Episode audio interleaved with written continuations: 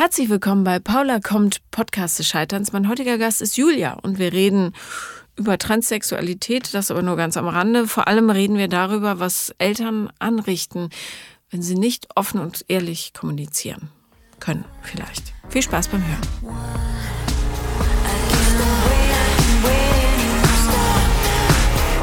Herzlich willkommen, Julia. Hallo, Paula. Schön, dass du da bist. Und ähm, ja, ich habe es eben schon gesagt, deine äh, Folge oder dein Besuch ist eine Premiere, weil äh, die, eine Geschichte wie deine hatten wir noch gar nicht. Ähm, ja, erzähl doch mal. Ja, genau. Also es wurde schon gesagt, ich bin Julia, mein Name ist Julia. Ähm, genau, diesen Namen hatte ich nicht schon immer. Mhm. Ähm, das Thema ist tatsächlich insofern eine Premiere, ja, dass mir bei Geburt äh, das männliche Geschlecht zugewiesen wurde, mhm. eigentlich.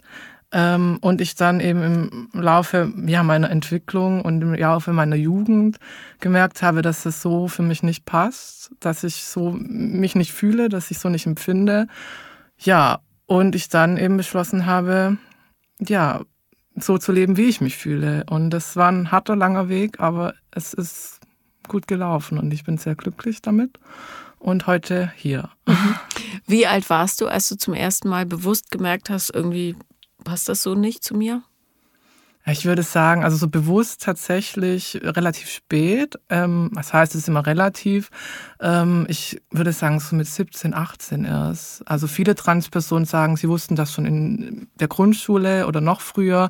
Es gibt aber genauso auch welche, die sagen, sie haben das erst mit 30 gemerkt oder noch später. Also, mhm. aber viele sind tatsächlich auch früher dran schon. Mhm. Woran hast du das gemerkt? Also mach doch das Gefühl mal nachvollziehbar. Ja, ist gar nicht so einfach. Ähm, bei mir gab es tatsächlich, glaube ich, so ein bisschen Auslöser auch dafür. Ich hatte, ähm, habe Realschule erst gemacht und bin dann gewechselt auf ein sozialwissenschaftliches Gymnasium damals. Ähm, und das war eben sehr, ich sag mal, ja, frauendominiert. Es war, ich war in einer Klasse mit sehr viel, ja, weiblich gelesenen Personen. Mhm. Ähm, und habe mich da sehr wohl gefühlt und hatte auch das Gefühl, dass ich da irgendwie besser reinpasse und habe mich da auch ähm, mit vielen Leuten sehr gut verstanden und hatte mich auch angefreundet mit ähm, ja, ein paar weiblichen Personen. Und ich habe dann da gemerkt, also ich war jetzt damals nicht die einzig männliche gelesene Person in dieser Klasse, aber es waren, glaube ich, noch drei andere mhm. von 30 Leuten. Mhm. Ähm, und da habe ich so mit der Zeit gemerkt, so, ja, ich fühle mich hier nicht jetzt, sage ich mal, als Junge in dieser Klasse, sondern ich ja, ich identifiziere mich mehr einfach mit, auch mit den weiblichen Personen hier. Und das mhm. ist nicht nur irgendwie was, ich fühle mich hier wohl, sondern ich fühle das so auch, so wie so die Themen, die sie hatten und keine Ahnung. Und ja, und da kam, da kam das dann hoch erst. Ja. Mhm, mh. Wie, äh, wie hat deine Familie darauf reagiert? Also gerade wenn du äh, eher so aus einer kleineren Stadt kommst, ist es ja häufig, da ist man nicht so aufgeklärt, was ja. es überhaupt für viele Möglichkeiten in der ja. Welt gibt. Wie war das? Ja, ich muss sagen, ich, ich studiere, also ich komme gerade oder ich wohne eigentlich in Ulm, weil ich da studiere, das ist in Süddeutschland. Mhm. Ähm, aber ich bin aufgewachsen tatsächlich noch weiter im Schwarzwald, in einem ganz, ganz kleinen Dorf mit 2000 EinwohnerInnen. Und ähm, das ist nochmal eine ganz andere Welt auch. Ähm, naja, aber ich tatsächlich war es so, dass die ersten Personen, denen ich das erzählt habe, waren auch meine Eltern. Mhm. Ähm, also da habe ich ähm, zumindest das Glück, dass in diesem Bezug meine Eltern wirklich sehr ähm, abgeklärt waren und sehr auch an dem Wohl von mir interessiert und sie dann auch gesagt haben, ja, sie sind überfordert damit und sie kennen das nicht und ähm, aber wir müssen jetzt irgendwie einen Weg finden, wie das für dich funktioniert und das war echt sehr viel wert. Also bin ich auch bis heute noch sehr dankbar. Aber ich habe viel Kontakt zu anderen Transpersonen auch und ich kenne mittlerweile auch viele andere Transpersonen und ich kenne ganz, ganz viele, bei denen das nicht so läuft. Mhm. Und das ist ganz schrecklich, ja. Und ich finde, zu sagen, ich bin damit überfordert, ist ja schon mal eine positive Botschaft, weil ja. man dann sagt, ich bin zwar überfordert, aber ich bin durchaus willens, ja. äh, mir das erklären zu lassen. Ja. Mehr muss es ja gar nicht sein. Nee. So. Nee, und es wurde nicht wegignoriert, es wurde nicht gesagt, es geht nicht, das darfst du nicht, sowas darfst du nicht denken, sowas darfst du nicht fühlen, das ist zum Glück nicht passiert. Und das ist eine Sache, die echt gut gelaufen ist und die viel entschieden hat, wie der Weg weitergegangen ist. Ja. Wie, wie hast du oder nochmal einen Schritt vor, vorab, ähm, sich eher mit den weiblichen Themen zu identifizieren, ist ja nochmal was anderes, als dann tatsächlich zu spüren, ich bin im völlig falschen Körper ja, gelandet. Ja, ja, ja. Ja, das ist auch, also es ist auch nicht dasselbe. Und es ist, ich finde auch mittlerweile, ich habe mich mittlerweile auch sehr viel mit dem Thema Geschlecht und Gender auseinandergesetzt und ähm, auch diese immer diese diese Unterscheidung zwischen Männern, das ist jetzt ihr männlich, das ist ihr weiblich, das ist alles so fluide und so ein Spektrum auch. Also ich sehe das mittlerweile auch nicht mehr so kategorial, ähm, wie unsere Gesellschaft es oft noch sieht. Ähm, aber es ist natürlich ein Unterschied zu sagen, okay, interessiere ich mich jetzt als Mann halt, keine Ahnung, auch für Mode oder fühle ich in mir drin, fühle ich mich nicht männlich. Das ist ein Unterschied natürlich. Mm, ja, klar. Ähm, das ist ganz klar und das ist ja, nicht dasselbe. Mhm. Mhm. Ist, bist du, ist dein Körper angeglichen? Ja, tatsächlich. Ich hatte diese, ähm, diese OP hatte ich gemacht äh, im 21. August 2018 war das. Ist mhm. jetzt auch schon wieder demnächst äh, wieder dreijähriges Jubiläum. Ich feiere das jedes Jahr so ein bisschen für mich und manchmal auch noch mit anderen. Aber ähm, ja, habe ich gemacht tatsächlich. War auch ein Weg dahin, ist alles nicht so leicht gewesen. Äh, natürlich auch ein Rieseneingriff. Ist echt auch kein Spaziergang so, aber es ist unheimlich gut gelaufen. Ich war in sehr guten Händen. Es ist alles gut gelaufen. Ich bin sehr, sehr, sehr zufrieden mit dem Ergebnis. Es funktioniert. Es ist, nee, wirklich, also bin ich auch sehr dankbar für. Also es sind zwei OPs tatsächlich. Es ist einmal die Haupt-OP und ähm, dann ungefähr ein halbes Jahr später nochmal eine Korrektur-OP, wo nochmal so ein bisschen kosmetisch ähm, was ähm, ja, gemacht wird, sage ich mal. Ähm, genau, und die hatte ich dann im April 2019, also mhm. genau acht Monate später quasi. Ja. Ich ähm, ich bin froh, dass ich nicht so eine Entscheidung treffen musste, weil alles einfach ist. Ich stelle mir das sehr, sehr, also psychologisch wahnsinnig schwer vor. Ja. Aber auch ähm, sich von, äh, ja, auch wenn man denkt, das Körperteil, also der Penis in dem Fall passt nicht zu mir, mhm. aber sich tatsächlich von Körperteilen zu trennen. Ja. Ähm, wie war das für dich? Naja, also was ich dazu sagen möchte, es ist, es ist ja auch mehr als nur das Körperteil passt Klar. nicht, sondern es ist ja, ja wirklich ein, ein, Gefühl von ganz vielem passt nicht. Mhm. Und also es sind dann auch einfach soziale Aspekte, wo, ich, wo du immer wieder merkst, es passt einfach nicht. Ich werde hier wahrgenommen als eine Person, die ich nicht bin. Ja. Ähm, und das ist auch mir ganz wichtig zu sagen, ich möchte halt so ein bisschen wegkommen, auch von diesem, ich nenne es immer so ein bisschen geschlechtlicher Biologismus, dass wir sagen, okay, unsere Körperteile definieren unser Geschlecht. Das mhm. ist meiner Meinung nach tatsächlich auch Bullshit oft so, weil ja. es einfach, es geht um das Gefühl, was Menschen haben. Und es gibt auch Frauen, die Frauen sind und trotzdem einen Penis haben. Und umgekehrt gibt es auch Männer, die Männer sind und keinen Penis haben. Oder ja, Menschen, die einen Penis haben und ein ganz anderes Geschlecht haben, sozusagen. Also das ist so, auch irgendwie komplexer. Aber ähm, natürlich war es eine Entscheidung. Äh, ich habe da auch nicht, ich habe das jetzt nicht voreilig gemacht und so. Ich will das jetzt und ich mache das einfach und dann mal gucken, sondern ich habe da viel drüber nachgedacht. Ich habe mich viel informiert und ähm, für mich war es eine Befreiung tatsächlich und ich habe da auch drauf zugelebt und ich war wirklich so, endlich ist es soweit und ich habe es auch nicht einmal bereut und trotzdem war es krass. Natürlich war es krass. Also es war auch dieses, was ich nie vergessen werde, und das habe ich jetzt auch schon mit anderen Transpersonen geredet, die auch diese Angleichung gemacht haben, ähm, dieses Gefühl, wenn es frisch operiert ist. Du hast noch dieses Phantomgefühl. Mhm. Das ist da. Und das war auch äh, noch drei, vier Wochen da. Und das ist wirklich, also das, da müssen auch im Kopf erstmal im Gehirn neue, neue Verbindungen entstehen, dass das so dass man klarkommt. So, wenn du, keine Ahnung, in meinem Fall, ich habe 21 Jahre mit einem anderen Genital gelebt und ähm, es war wirklich ein außergewöhnliches Gefühl, dieses Gefühl zu haben, da ist irgendwas und dann dazu gucken und es ist halt nichts und mhm. das ist wirklich, wirklich einzigartig und viele erleben es auch sehr unangenehm und äh, und ich fand es jetzt nicht angenehm, aber es war trotzdem, es war eine Erfahrung, sag ich mal. Ne? Also hat nicht jeder. Ja, nee, ich stelle mir das, ähm, ich habe neulich habe ich mich verletzt so ein bisschen und konnte meine Hand nicht benutzen und war äh, habe so darüber nachgedacht, wie es ist, wenn die Hand äh, so ein blöder, also ja, so ein Rabbit Hole, wo ich reingefallen bin. Mhm. Was, wenn ich keine Hand hätte und was mhm. wäre dann? Und da dachte ich, wenn ich ein Körperteil verlieren würde, egal ob es unliebsam wäre oder nicht, mhm. es wäre, es würde mich wahrscheinlich traumatisieren und mhm Ja, gerade bei sowas, was so präsent ist, ja. Ich habe ja keinen Penis, aber der, den sieht man ja, ja, wenn das plötzlich weg ist. Ich frage mich, ob das psychologisch, speziell das psychologisch dann noch betreut wird, weil ich glaube, das kann schon ganz schön krass sein, wenn plötzlich was fehlt. Also ich würde sagen, eigentlich dieser ganze Prozess und auch diese OP und dieser Eingriff, das ist natürlich ist das traumatisch ein Stück weit. Also klar, einmal für den Körper an sich, das ist ja ganz klar, aber schon psychisch auch. Also ist, das ist auch so ein Aspekt, den ich auch etwas unterschätzt habe. Ähm, und das finde ich auch schade, dass das oftmals ähm, auf, dem, auf der Begleitung von Transpersonen gibt es wenig Begleitung in die Richtung, was passiert nach der OP, wie kann man das stabilisieren und so, das psychisch begleiten, weil es einfach das Thema erst so im Kommen ist langsam. Und dadurch, es gibt auch viel zu wenig Fachpersonen, die auf dieses Thema spezialisiert sind, die mit Transpersonen gut arbeiten.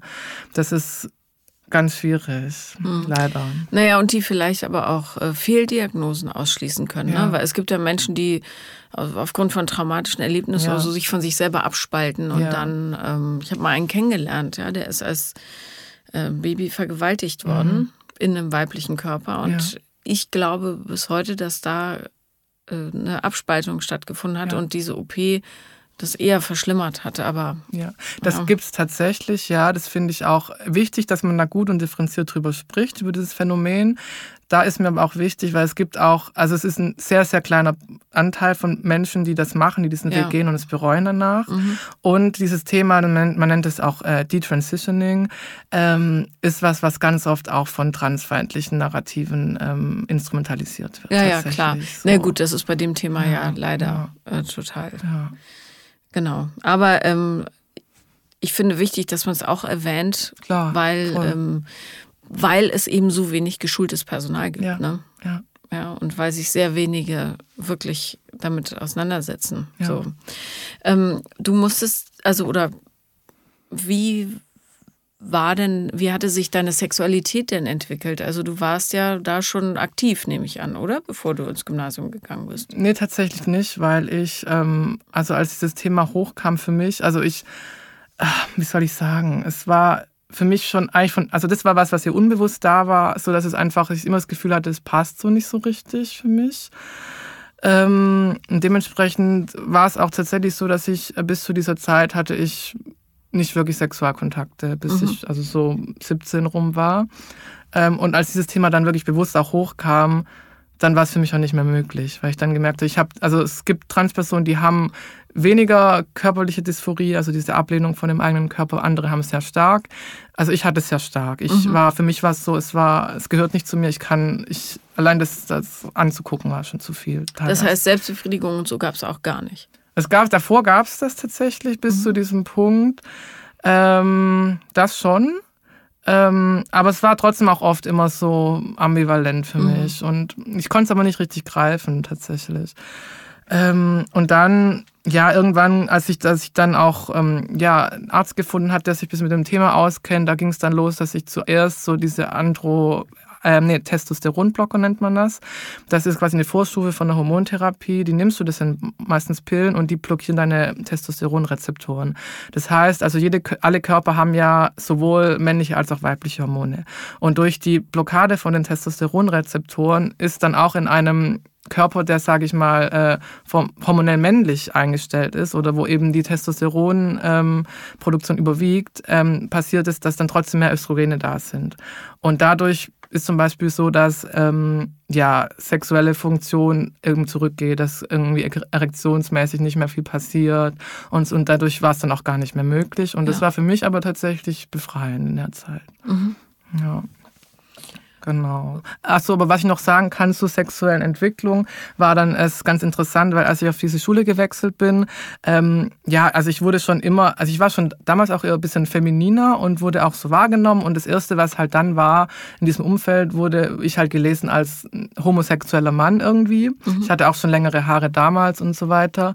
Ähm, und ich habe dann am Anfang gedacht, vielleicht ist es das, habe versucht, mich da irgendwie mit zu identifizieren, ähm, wurde es so wahrgenommen und habe das dann auch so ein bisschen nach außen irgendwie so, ja, ja, so versucht zu leben. Und da habe ich dann für mich aber innerlich gemerkt, nee, ich fühle es nicht so. Und ähm, Also ich hatte auch nie mit Penissex mit Männern so. Das war für mich auch was, wollte ich nicht. Mhm. Ähm, dementsprechend, und ich hatte mich auch noch nie in meinem Leben in einen Mann verliebt zum Beispiel. Mhm.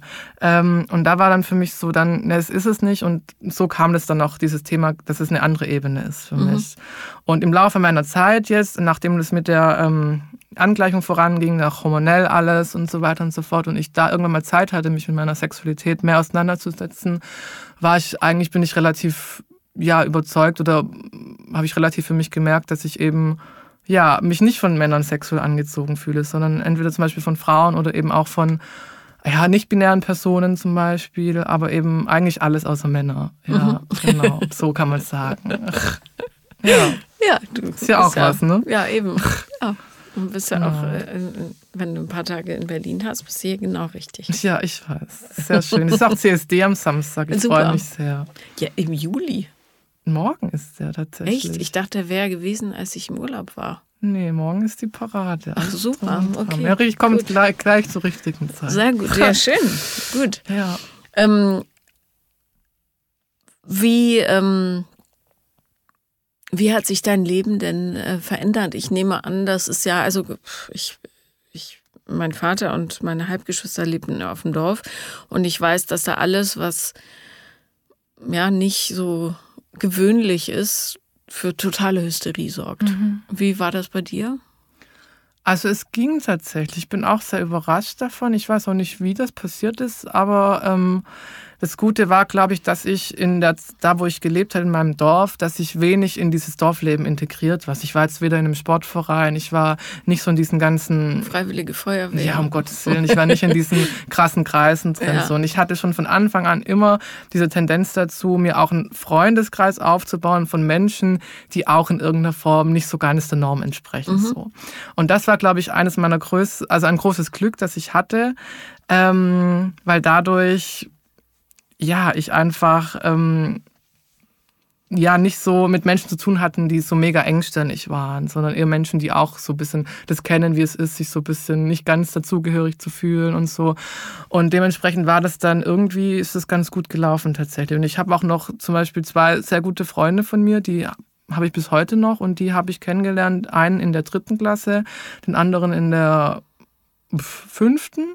Ja, und das ist immer noch da und das ist gut. So. Super. Mhm. Aber das ist auch echt ein Phänomen, wo ich sage, das weiß ich auch nicht, dass das so gut gelaufen ist, aber es ist so. Also ich habe es dann irgendwann auch einfach durchgezogen und ich weiß natürlich nicht, was in dem Dorf teilweise geredet wird so, aber das Gute ist, dass auch meine Eltern da irgendwie Kontakte hatten, die nicht so eingeschränkt sind, so in ihrer Weltsicht, obwohl sie da leben, ähm, dass es irgendwie ein Riesenproblem war. Und Natürlich gibt es bestimmt auch Menschen, die das irgendwie furchtbar finden und die es nicht verstehen. Und, aber da ist bei mir bisher noch nicht so viel angekommen. Und die würden wahrscheinlich auch nicht direkt zu mir irgendwas sagen. Mhm. Ja. Was äh, führst du eine Beziehung inzwischen? Nee, aktuell nicht. Ähm, ich hatte eine Beziehung, die tatsächlich aber sehr, sehr toxisch war. Ähm, die ist jetzt aber auch schon gut zwei Jahre her, dass sie geendet ist. Und ich habe dann, weil das sehr, also es einfach sehr viel hochgeholt hat tatsächlich bei mir, weil einfach auch in meiner Kindheit viel rumliegt und rumlag. Das auch eigentlich, wo man auch mal rangehen sollte. So. Und was, was lag darum? Da muss ich Oder liegt? Hier muss ich ein bisschen weiter ausholen, glaube ich, was ich noch kurz hinzufügen wollte. Und ich glaube, ich für mich dann nach dieser Beziehung erstmal gedacht habe, ich muss jetzt wirklich mal mich darum kümmern und um mich um mich kümmern, ähm, weil auch das alles, was davor passiert ist, vor diesem ganzen Trans-Thema, was auch unheimlich viel war, ähm, durch dieses Thema überschattet wurde und gar kein Platz dafür war. Mhm. Und ich dann mhm. quasi rausgekommen bin, als, sage ich mal, hier operiert alles schön, toll, ähm, aber trotzdem wenn es ums Thema Selbstwert geht, wenn es ums Thema ähm, Emotionsregulation geht, wenn es ums Thema Verlustangst geht und so, war halt nichts, nichts irgendwie mal, habe ich mich um irgendwas gekümmert oder war mir überhaupt bewusst so. Und das ist jetzt gerade tatsächlich seit ein bisschen länger als einem Jahr ist das aktiv Thema bei mir, wo ich sehr hart dran arbeite und wo ich sage, ich habe da momentan auch überhaupt keinen Raum für eine richtige Beziehung tatsächlich. Und es ist okay. Mhm. Ja. Was, was liegt denn darum? Das interessiert mich ja. Immer. Ja, ja, ich, ich finde es auch gut, weil ich auch gerne darüber reden möchte, weil ich immer sage, das Trans-Thema ist ein großes Thema oder ein großer Teil von mir, aber es ist, ich bin trotzdem mehr als das. Ja, und, klar, absolut. Ja. Nur man, man, muss die Menschen abholen, weil nicht ja. jeder hat Kontakt mit Transpersonen. Natürlich, ne? natürlich, natürlich. So. Nee, also ja, das ist gerade sehr aktuell, weil ich jetzt auch seit einem, über einem Jahr in guter Therapie bin, die mhm. sehr, sehr intensiv ist, aber sehr gut ist. Super. Ähm, ja, also bei mir ist tatsächlich ein großes Thema, ist das Thema ähm, ja, Verluste. Ähm, ich bin tatsächlich aufgewachsen mit ähm, einer, ja, öfteren, an mehreren Stellen einer psychisch kranken Mutter. Mhm. Ähm, ich weiß auch nicht, also ich weiß nicht, ob das jetzt schon immer so war. Ich erinnere mich nicht so an meine ersten paar Jahre. Also ähm, ich gehe davon aus, dass es schon immer da war. Ähm, aber es kam quasi, als ich fünf Jahre alt war, kam es hoch, dass meine Mutter akut äh, ähm, depressiv geworden ist, aber eben auch depressiv mit psychotischen Tendenzen tatsächlich. Mhm. Ähm, und meine Mutter, also ich habe so wahrgenommen, es hat sich natürlich angebahnt über lange Zeit, aber das habe ich als Kind nicht so wahrgenommen. Dann quasi von heute auf morgen ähm, akut in eine Klinik eingewiesen wurde. Ähm, und was bei mir ankam, war, ja, deine Mutter ist jetzt halt gerade weg. Sie verlässt dich. Sie ist ja. weg. Und, mhm. ähm, und halt auch zum Beispiel mein Vater eine Person war, die vollkommen überfordert war mit der Situation und die auch der auch vollkommen überfordert war, dann allein mit mir irgendwie. Er hat auch Vollzeit gearbeitet und so weiter und so fort. Und du bist Einzelkind? Ja, ich bin Einzelkind, genau. Mhm. Und ähm, war auch nicht, nicht so in der Lage einzuschätzen, was können wir dem Kind zumuten und was nicht so. Und ähm, ja, also zum Beispiel, es waren krasse Erinnerungen, die ich hatte, waren dann, dass damals dann plötzlich ähm, von heute auf morgen mein Lebens mein Kindheitsalltag war, dass wir einmal jedes Wochenende meine Mutter in der Klinik besucht haben. Ähm, und ich meine Mutter da vorgefunden habe, wirklich als leere Hülle. Also voll geknallt mit Medikamenten. War zugedröhnt mit auch mit starkem Zeug, mit Neuroleptika auch und war wirklich, es, es war, also meine Mutter war nicht mehr da. Es war ja. die, diese Person war nicht mehr da. Es war und das Schlimme ist, dass ich eine sehr sehr starke Bindung zu meiner Mutter hatte bis dahin, weil meine Mutter selbst ein Verlustthema auch hat und auch schon früh halt stark sich versucht hat, mich zu binden so und ja und das dann halt von heute auf morgen abgeschnitten wurde. Mhm. Und ähm, ich diese Erinnerung habe und ähm, ja, das unheimlich traumatisch für mich war, diese, diese Erinnerungen in, in der Psychiatrie auch immer, weil ähm, war vollkommen apathisch, war ähm, es war auch noch eine andere Zeit einfach. Es war 2001 oder so, da wurde auch noch mal anders therapiert als jetzt so. Ähm, und ja, also für mich war einfach dieses Thema, ja, dass mir auch niemand, also was ich bis heute schrecklich finde, ist, dass, dass niemand mal kindgerecht diesem Kind erklärt hat, was hier gerade passiert. Ja. Es wurde nur gesagt, ja, deine Mutter ist krank und wir wissen nicht, wie es sich verändert, wann es sich verändert, ob es sich verändert. Und das war einfach viel zu viel für mich. Und ich habe das vor kurzem erst so gemerkt, dass eigentlich tatsächlich, also meine Kindheit durchzogen war, ganz früh schon von so einem ganz tiefen Gefühl von Verzweiflung und das mich sehr, sehr, sehr geprägt hat, natürlich irgendwo. Genau. Ähm, ja, so. Wer hat sich denn dann um dich gekümmert? Ja, also wir hatten dann auch eine Haushaltshilfe tatsächlich. Ähm, ich weiß auch nicht, wo mein Vater die her hatte. Das Problem war, dass diese Person A selbst keine Kinder hatte und B meiner Meinung nach auch nicht wirklich kompetent war, sich um richtig um Kinder zu kümmern. Ich habe nur noch ganz Platzerinnerung auch an diese Person, aber es war nie so für mich, es war kein Ersatz. Ich meine, es ist ja auch schwierig, aber es war auch, auch nicht wirklich gut, so mhm. wie es gelaufen ist. Und ja, also es war schon heftig irgendwie und ja, genau. Das war diese Zeit, es ging ungefähr ein Dreivierteljahr. Mhm. Ähm, kam mir aber natürlich vor wie zehn Jahre. Ja, vor allem, weil meine Mutter dann in der Zeit nochmal in eine andere Klinik verlegt wurde, wo ich dann auch so ein bisschen erfahren habe, so, ja, es kommt jetzt in eine neue Klinik, weil in der alten können sie ja nicht helfen. Ähm, es wird nicht besser. Es ist irgendwie resistent und das war wirklich so der Moment, wo ich dieses Gefühl hatte, mit fünf Jahren, ich, diese Person kommt, meine Mutter kommt nie wieder zurück.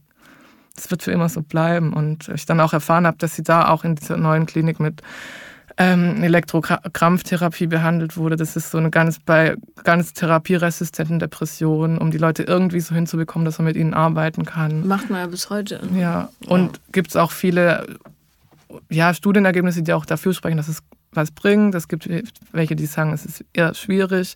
Aber meiner Mutter hat es geholfen tatsächlich. Mhm. Ja. Aber was natürlich bei dir bleibt, ist das Gefühl, dass du ein verlassenes Kind bist. Ja, war ich ja auch. Ja, ja, genau. Ja.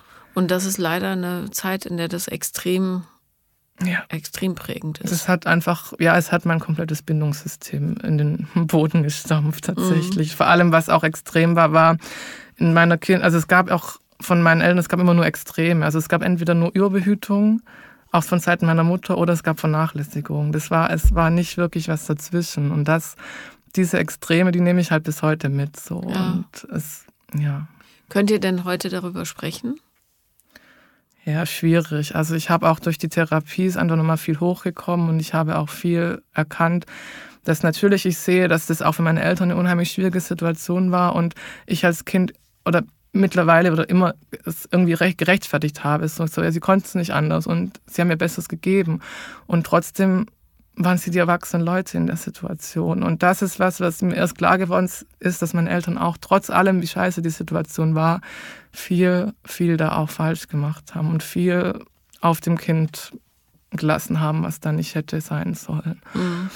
Ähm, und mein Problem ist tatsächlich, dass wenn wir heute drüber reden oder dass meine Mutter unheimlich starke Schuldgefühle hat deshalb, ähm, und mir das dann immer kommuniziert, dass es ihr so leid und dass es ihr so leid tut und dass sie sich schuldig fühlt, aber damit gibt sie das ja wieder an mich zurück so. Also es ist halt so, ich weiß das ja, es geht ja nicht um Schuld, es geht einfach nur um das Anerkennen, dass es scheiße war so, und dass es mich unheimlich verletzt hat und geprägt hat und sehr traumatisiert hat einfach. Das ist eine frühe Traumatisierung, die da ist.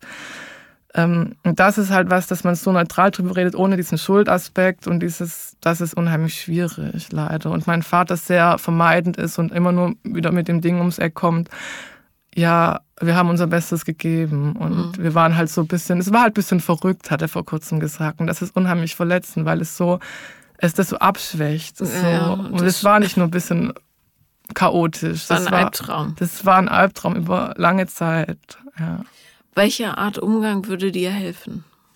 Also was könnten Sie sagen, ähm, um das Gespräch so richtig zu eröffnen? Indem Sie nicht sofort entweder in die Entschuldigung gehen und in, dies, in das Schuldthema gehen oder indem Sie nicht direkt das abschwächen, damit Sie sich selbst nicht fühlen müssen, sondern einfach mal das zu fühlen. Ähm, und zu sagen, das ist so gelaufen, das ist ganz schrecklich. das. Aber das ist passiert leider nicht so. Das ist schade. Und ich habe aber für mich auch erkannt, ich, es wäre einfacher, wenn das ginge, aber ich brauche es auch nicht unbedingt für die Heilung, sondern ich muss auch einfach erstmal selber fühlen so und fühlen lernen. Und das ist gar nicht so leicht. ja. Ja. Entschuldigung, ich krieg, ich kann mich mal so schlecht abgrenzen, wenn da so ein Gefühlsding rüberkommt. Ja. ja. Es ist halt auch viel, ne? ja. Ähm, ja. Und ich weiß nicht, was, also das, was dann für mich, glaube ich, noch, wie es dann halt weiterging, war vor allem das Thema, ich wurde dann eingeschult, das war kurz vor meiner Einschulung und ähm, meine Mutter kam dann irgendwann wieder nach Hause und war aber natürlich nicht so stabil und nicht so wirklich in der Lage, sich zu kümmern um das Kind. Und ähm, was dann für mich, glaube ich, so, also ich war dann in der Schule sehr ein sehr stilles Kind, sehr zurückhaltend, sehr auch ängstlich, ähm, in mich gekehrt. Und was ich dann, was mich so wütend macht und was alles auch erst durch die Therapie so richtig mir bewusst wurde, die Zusammenhänge auch, ja, war, dass das dann einfach auch nur an das Kind zurückgegeben wurde. Also dass zum Beispiel Lehrkräfte nicht gefragt haben, so, wie sieht's denn in deinem sozialen Umfeld aus? Was passiert denn gerade? Was ist passiert? Sondern es kam dann, wurde, bei mir kam an, mit dem Kind stimmt irgendwas nicht. Und das ist das finde ich ziemlich heftig. Und ich erinnere mich noch, dass zum Beispiel auch mal eine Grundschullehrerin, die ich die ersten zwei Jahre hatte, zu meiner Mutter in einem Elterngespräch gesagt hat, wissen Sie, Ihr Kind wird immer im mittleren Bereich bleiben. Und das sind so Dinge und so, das hat sich halt in mir festgesetzt, so dieses, mit dir stimmt halt was nicht. Mhm. Nicht mit deinem System, sondern mit dir. Und das habe ich halt mitgenommen und habe dann natürlich Strategien entwickelt, damit irgendwie zu überleben irgendwie. Und da bin ich halt dran, da jetzt mal ein bisschen rauszukommen. Und dann dieses Verlust- und Bindungsthema. Ne? Mhm. Leben deine Eltern noch zusammen? Ja, ja. Wobei ich auch sagen würde, dass das auch nicht so gesund ist. Aber mittlerweile ist es nicht mehr mein Problem, weil ich bin ja nicht mehr, ich wohne ja da nicht mehr. Aber es ist, ja, vielleicht, was noch interessant ist, ist dann auch, äh, ja, dass es nicht alles war, dass es halt dann nochmal, als ich 14 wurde, als ich dann angefangen habe zu pubertieren und dadurch dieser Ablösungsprozess stattfindet, meine Mutter ganz, ganz stark äh, damit nicht klargekommen ist, weil sie so diese Schuld hatte und so diese Bindung zu mir aufrechterhalten wollte und ähm, wir dann ganz viel äh, Streit hatten und ich mich von meinen Eltern noch weniger gesehen gefühlt habe, noch weniger verstanden gefühlt habe, ich auch in der Schule oppositionelles Verhalten gezeigt habe, mich mit Lehrkräften angelegt habe und so weiter. Oppositionelles Verhalten ist ein sehr schöner. Ja, das war es einfach. Und ähm, was dann das Thema war irgendwie ist, ja, dass dann sich das hochgeschaukelt hat und ja, sich meine Mutter, ich will es nicht so krass ausdrücken, aber dann als ich 14 war, nochmal in eine Depression geflüchtet ist, die das wieder genauso gelaufen ist. Also mhm. es hat sich quasi alles acht Jahre später wiederholt. nochmal wiederholt. Ja. Wie, wie bist du da diesmal dann damit umgegangen? Es war auch, also es war auch wieder dieses Gefühl von, ich kann es nicht glauben, es fühlt sich so unwirklich an. Es war auch, ich war zwar älter, aber es war trotzdem nochmal traumatisch und es war auch retraumatisierend irgendwie. Und was da dann halt dazu kam, war, dass ich älter war und dadurch auch mein Vater hat dann weiter gearbeitet und dachte so, ja, das Kind ist jetzt älter, das geht dann jetzt einfacher. Ähm, wir brauchen da jetzt nicht nochmal irgendwie jemand, eine Person. Ähm, und da war am Anfang, so weil sich das so entwickelt hat, ähm, da habe ich es mitbekommen, wie es sich entwickelt hat, wie es immer weiter bergab ging bei meiner Mutter. Und ich dann echt Zeiten hatte, wo ich quasi von der Schule gekommen bin und ich habe meine Mutter im Bett gefunden und ähm, auch vollkommen sehr apathisch, hat wenig, wenig reagiert. Ähm, und ich hatte dieses Gefühl, es liegt an mir. Ich bin da jetzt schuld dran, dass es ihr so geht, weil ja. Du kompliziert bist, oder? Ja, genau. Und mhm. das ging dann immer so weiter. Und ähm, und ich muss irgendwas tun, damit es ihr besser geht. Und ähm, ja, und es gab dann Zeiten, da bin ich dann von der Schule gekommen und hatte nochmal Mittagsschule und bin in die Mittagsschule und habe das Haus verlassen und hatte Angst, dass ich zurückkomme und meine Mutter lebt nicht mehr. Mhm. Und ja, das war dann halt irgendwie so ein Teil meiner Zeit, als ich 14 war. Und es ist, ja, und ich dachte dann immer so im Hier und Jetzt vor anderthalb Jahren dachte ich so, ja, es war alles nicht so leicht, aber alles in allem war die Kindheit ganz behütet und so. Und mittlerweile habe ich das erkannt und auch akzeptiert, dass es absolut nicht so war, dass es eine ziemlich krasse Story ist, so eigentlich. Ja, aber naja, vor allem, wenn nicht äh, sauber damit umgegangen wird. Man ne? redet sich das dann, das ist ja das Gemeine am Erwachsenwerden. Du, dann irgendwann, wenn dann das Kognitive mehr wird, dann kriegst du das dahin, das alles ein bisschen schöner zu reden und zu sagen, so, ja, aber sie haben es ja probiert und sie haben, waren ja auch überfordert und aber trotzdem ist es nie in Ordnung, wenn sich Kinder um ihre Eltern kümmern müssen. Mhm. Oder das Gefühl haben, sie müssen das tun. Ja. Naja, und wenn Kinder in Situationen gelassen werden, die sie nicht verstehen können, ne? Ohne dass jemand erklärt. Ja. Das ja, das ist wirklich ja. scheiße gelaufen. Und auch was ich zum Beispiel ganz schlimm finde noch heute ist, wenn ich zum Beispiel, also zum Beispiel meine Therapeutin auch meinte, dass es vielleicht mal gut gewesen wäre, gerade so nach dem ersten Klinikaufenthalt, vielleicht mal auch zu gucken, vielleicht nehmen wir das Kind auch mal in Therapie so und gucken mal, dass wir darüber reden und da irgendwie einen Zugang finden. Und das ist halt nie passiert. Und wenn ich da irgendwie meine Eltern auch konfrontiere, dann kommt zurück, ja, aber du wolltest ja auch gar nicht. Und das ist schon. Na gut, das ist ein Selbstverteidigungsmechanismus. Ja. Ne? Die, die fühlen sich sicher ja. nicht gut deshalb. Aber, aber, es tut trotzdem weh, weil klar. es immer wieder an mich zurückgegeben wird irgendwo. Mhm. Und das ist, was es ist halt da und das ist ziemlich heftig. Ja. Wie schaffst du es denn jetzt, so Grenzen zu setzen, wenn die übergriffig werden? ja, ich habe den Kontakt ziemlich reduziert tatsächlich. Ähm, ja, ich, das Thema Grenzen ist ja auch eins meiner Hauptthemen. Das war so einer meiner Bewältigungsmechanismen, die ich früh gelernt habe, ist so dieses, es muss es einfach allen Leuten recht machen, dann passiert dir nichts, weil dann geht es den Leuten gut und dann wirst du nicht verlassen. Klar. Und dann wirst du nicht ja, und das ist was daran, daran arbeite ich jetzt gerade. Ja, und das ist dann der Grund, wie man dann in äh, missbräuchliche Konstellationen kommt und das alles wieder wiederholt. Ja. Und das ist mir einmal passiert und das war unheimlich krass. Und dann habe ich mir gesagt, so, das mache ich nicht nochmal. Aber gut, manche machen das ich weiß, lang, Ich ja. weiß. Und das habe ich gesagt, nein. Und ich glaube, da hat mir viel geholfen, dass ich davor diesen Prozess durchlaufen bin, wo ich schon so nah an mich ran musste, mhm. dass ich gesagt habe, nee, das habe ich durchschaut und ich gehe da jetzt ran und egal wie lange es dauert und egal wie schmerzhaft es wird und es war sehr schmerzhaft schon. Ja. Aber es ist auch unheimlich viel schon passiert und ich bin da sehr froh drum und auch stolz auf mich mittlerweile. Und ich kann es endlich sagen. Ich, ja. ja, aber das ist doch toll. Ja, aber es hat lange gedauert.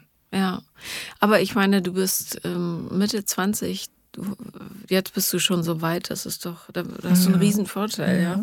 ja. Viele merken das erst mit Mitte, Ende 30, was ist. Und zum, also gerade in diesem Beziehungsding, wenn du ein traumatisiertes Kind bist, neigst du ja, dazu zu wiederholen, genau. damit es irgendwie erträglicher wird, nicht? Und wenn du jetzt schon weißt, dass es scheiße ist, ja. hast du einen Riesenschritt gemacht. Ja. Ja. Ja, ich, genau. Aber du bist auch in einem Heilberuf gelandet, ne? Oder? Ich bin ne, kein Beruf, ich studiere. Ich ah, du studierst noch, aber Heil. Psychologie. Ja. Also es ist kein Klischee. Ich, ich sage immer, in vielen Klischees ist auch immer ein bisschen Wahrheit dran.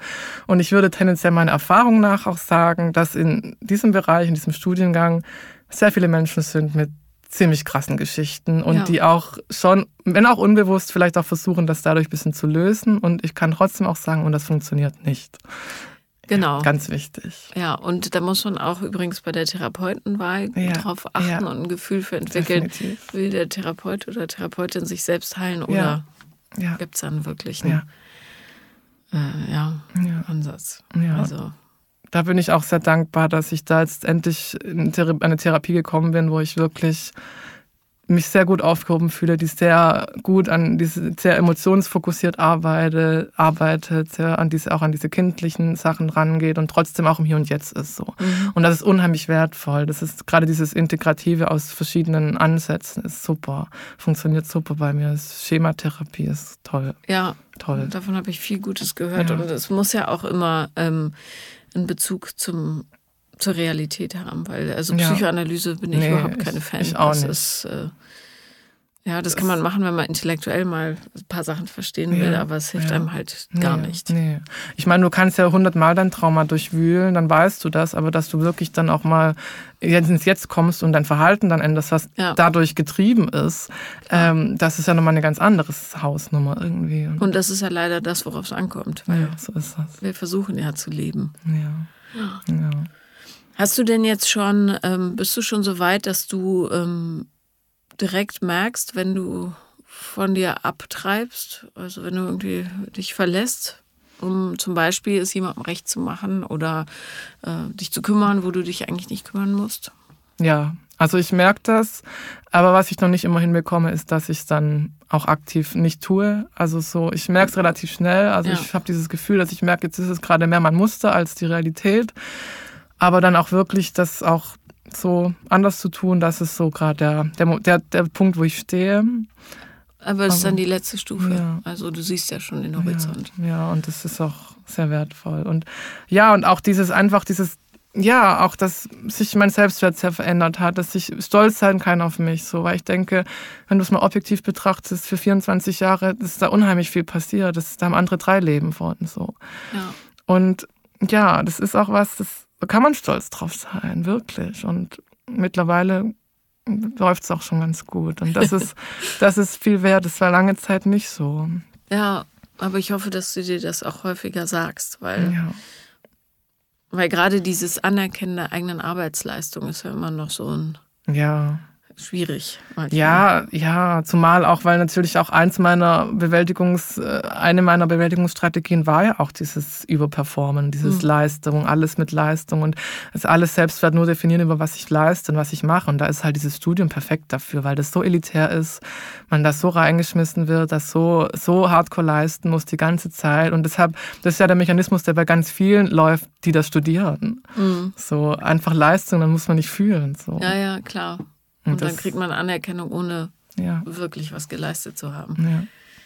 Ja. Ähm, was, was sind so Baustellen im täglichen Leben, wo du merkst, das fällt mir noch richtig, richtig schwer?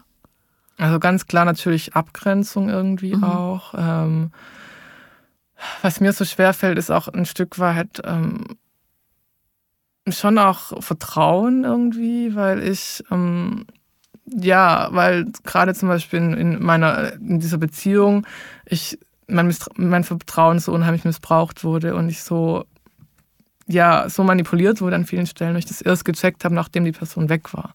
Und dann ich manchmal die Tendenz habe, in ganz vielen Menschen diese Muster zu erkennen und dann eher so ja, und das ist sowas, was ein bisschen schwer fällt, aber es geht tatsächlich. Aber vor allem Abgrenzung, zu sagen, zu, zu denken, so, das ist, Verhalten ist ambivalent, das ist schon ein bisschen toxisch und dann trotzdem nicht zu sagen, jetzt bleibe ich da trotzdem drin. Und ich meine, manchmal ist es ja auch okay. Und das habe ich auch jetzt nicht nur in Beziehungsmustern, sondern auch teilweise in, in vereinzelten Freundinnenschaften mittlerweile aber weniger. Also ich habe mittlerweile die Anzahl der Menschen in meinem Leben, die ich sagen würde, die tun mir nicht so gut ist unter fünf und das ist sehr gut. Super. Ja. ja. Also da bin ich auch sehr dankbar für. naja, vor, vor, allem wurde dein Vertrauen ja nicht nur in dieser Beziehung missbraucht, sondern ja. schon viel früher. Also wenn man ja. einem Kind äh, ja, eine Situation vor die Füße schmeißt, wo das gesamte Weltbild einfach mal um 180 Grad gedreht wird, ohne Erklärung. Ja, und ich, ich, es ärgert mich immer so, weil ähm, also diese Sprüche wie, das verstehst du noch nicht, dafür bist du noch nicht alt genug oder ja. so. Das finde ich so ätzend, weil es dem Kind so die Kompetenz abspricht. Ja. Ja. Und äh, ich finde, als Erwachsener hast du immer die Pflicht, die Welt verständlich zu machen. Ja. Das ist so, egal wie komplex die Vorgänge sind. Ja. Und es gibt immer einen Weg, das in kindgerechte Worte zu fassen. Voll. Zum einfach zu sagen, ja, deine Mutter ähm, hat dich nicht verlassen, sondern jetzt ist die Zeit, wo sie sich um sich selber kümmern muss oder irgendwas in der Art, mhm. äh, weil sie krank ist und verzweifelt Hilfe sucht. Ja? Mhm. Irgendwie. Ja. So. Das ja. würde ja reichen. Ja, ja, genau. Das ist auch was, das ist eine der Hauptdinge, die ich bis heute, die ich schon meinen Eltern ankreide oder meinem Vater zumindest, weil er damals die Verantwortung gehabt hätte, dass zumindest, wenn er es selber nicht kann, irgendjemand das dem Kind erklärt, so dass das Kind versteht, um was es hier gerade geht und dass es nichts mit mir zu tun hat, dass es die Situation so ist, wie sie ist. Und das ist halt nicht passiert und ja. Die Tragik ist halt, dass, ähm, dass in dieser Gesellschaft so wenig gelernt wird, ja. dass die Leute es tatsächlich auch nicht auf dem Schirm haben. Ja. Ja, weil dann äh, heißt es, naja, ist ein Kind, das, das vergisst sie doch sowieso oder irgendwie so. ja. Ähm, und dann ist der Schaden da, ja. Darum, ja. also so transparent wie möglich zu sein, auch mit Erwachsenen übrigens, ist wirklich was, was ein wertvolles Geschenk an die Gesellschaft ist. Ja. Weil sich zu erklären und, und auch im Streit, ja, zum Beispiel, wenn du von irgendwas getriggert wirst, zu sagen, mhm. sorry, das hat jetzt gar nichts mit dir zu tun. Ja. Das war, weil ich das und das so. Mhm. Es reicht doch schon. Mhm. Ja. Ja.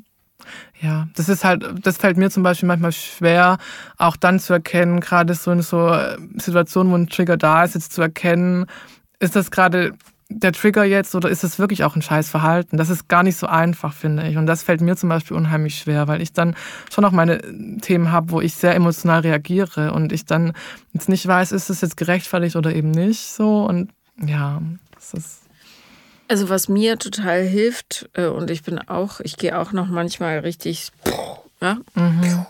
ähm, ich kann mich aber inzwischen relativ schnell regulieren, mhm. weil ich halt trainiert bin. Mhm. Ja. Ähm, aber dann wirklich, nehmen wir an, du hast einen aktiven Streit, mhm. zu sagen, Moment, ja. stopp, ich gehe kurz zehn Minuten raus. Mhm. Und dann tatsächlich, mir hilft es total, Sachen aufzuschreiben weil mein Gehirn sich dann besser ordnen kann. und wirklich so doofe ähm, Für- und Widerlisten äh, oder, oder ähm, ist, es, äh, ist es mein Muster, ist es die Realität und so weiter, mhm. es wirklich aufzuschreiben, weil, ähm, oder, oder aufzuschreiben, was fühle ich gerade, was steckt dahinter, warum ja. fühle ich das, also was ist wirklich, ja, ich bin wütend, aber warum bin ich wirklich mhm. wütend? Und dann äh, kann ich mich total schnell ordnen und das ist reine Übungssache. Ich meine, du bist super ja. jung, ja? ja. Und das geht dann irgendwann ganz, ganz schnell und dann hast du es geschafft. Mhm. Mehr muss man im Leben nicht erreichen, als zu verstehen. Ja. So. Ja. Ja, das stimmt. Und dann kann man sich auch verantwortlich be benehmen anderen gegenüber. Ja. Und es geht ja nicht darum, nicht zu sagen, du blöde Sau. Nee. Kick, sondern, ähm, sondern zu sagen, ich habe dich blöde Sau genannt, weil ja. ich mich verlassen fühle, du mich, äh, du mir wieder das Gefühl gegeben hast, ich, äh, keiner liebt mich, was weiß ich. Ja. ja. Darum geht's. Ja. Ja, das stimmt. Ja, wobei mein Thema, also mein Hauptproblem ist eigentlich, glaube ich, nicht, dass ich anderen Leuten gegenüber unmöglich bin, sondern eher, dass ich ja nicht auch mal meine Wut auch einmal, einfach mal da sein lasse und Wut sein lasse und mhm. auch einfach mal sagen, so, nee, das verletzt mich und das finde ich scheiße, Punkt. Und so, das ist, also ich eher jemand bin, der dann alles mit sich machen lässt. So. Ja. Und, aber es wird besser und ist gut. Auch das kann man ja üben. Ja. Und ähm, übrigens, ähm, noch eine Sache, die mir geholfen hat, ist es über den Körper auszuleiten. Ja, das ist bei mir, glaube ich, auch nicht uns und wäre auch sinnvoll wahrscheinlich. Ja, ich habe angefangen zu boxen Aha. und das hat, war für mich zunächst eine total traurige Angelegenheit, mhm. weil ich so mit mir selber ja. konfrontiert war. Ja. Aber ähm, vielleicht hilft dir das. Ja, ja, ja halt, ich habe jetzt auch einige Freundinnen, die das auch tun. Das mal gucken, ne? Ja, einfach Energie ableiten, die nicht da sind, wo sie hingehören. Ja, ja, ja, ja. Häufig verknotet sich das ja auch alles und dann ja. sitzt man da mit so einem riesen Klumpen. Ja, das ist wahr. ja. Aber alles in allem würde ich sagen, herzlichen Glückwunsch, Julia. Also du wirst echt, ich wünschte, ich wäre mit 24 schon so weit gewesen. Mhm. Ja, danke schön. Das bedeutet mir sehr viel. Also ich will das auch nicht immer so relativieren. Ich habe, aber ich habe jetzt, ich habe deinen Podcast erst so Ende letzten Jahres entdeckt und habe da viel nachgehört, weil mich das irgendwie war Pandemie und es war nicht so viel Austausch da und ich mich schon empowered hat auch irgendwie zu sehen. Es gibt auch viele Leute mit ähnlichen Themen, auch Kindheitsthemen. Und es trotzdem für mich auch irgendwie schön war zu hören, weil das gerade auch eine Zeit war, wo ich sehr in der Therapie sehr tief drin war und ich gemerkt habe, so ja, es geht was voran. Und es für mich auch echt schön war zu sehen, hey, du hast da aber auch Leute sitzen, die sind zehn Jahre älter als du und sind noch an dem Punkt, wo du vor drei Jahren warst. Und mhm. das war für mich irgendwie schön auch. Also ohne das jetzt absprechen zu wollen. Ja, ja, jeder geht also, in seinem Tempo. Ja, natürlich, ja. vollkommen. Es ist eine andere Erfahrung und auch ein anderer andere Weg so. Und das war irgendwie schon, hat mir auch nochmal gezeigt, so es ist eigentlich schon, es läuft eigentlich echt gut. So. Ja, es läuft echt gut. Wirklich. ja. Ja. Also, ich finde es toll. danke. Vielen Dank, dass du da warst. Ja, danke, dass ich hier sein durfte. Das war Paula kommt, Podcast des Scheiterns. Und wenn ihr auch mal Gast sein wollt, dann schreibt mir am besten auf Instagram gerne auch mehrfach, so wie Julia es gemacht hat, ähm, weil ich viele Nachrichten bekomme. Aber ich check das dann irgendwann. Und ähm, ich freue mich, dass ihr da seid. Alles Liebe.